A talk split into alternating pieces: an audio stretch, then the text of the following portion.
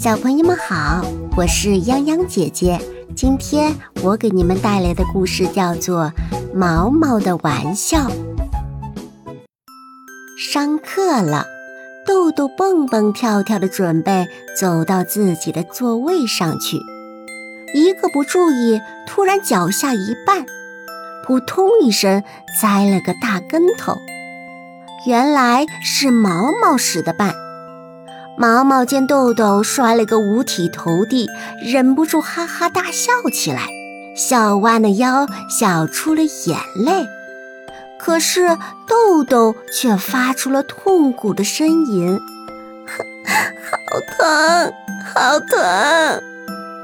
大家围过去一看，呀，豆豆的脑袋磕破了，还流了血呢。毛毛也看见了。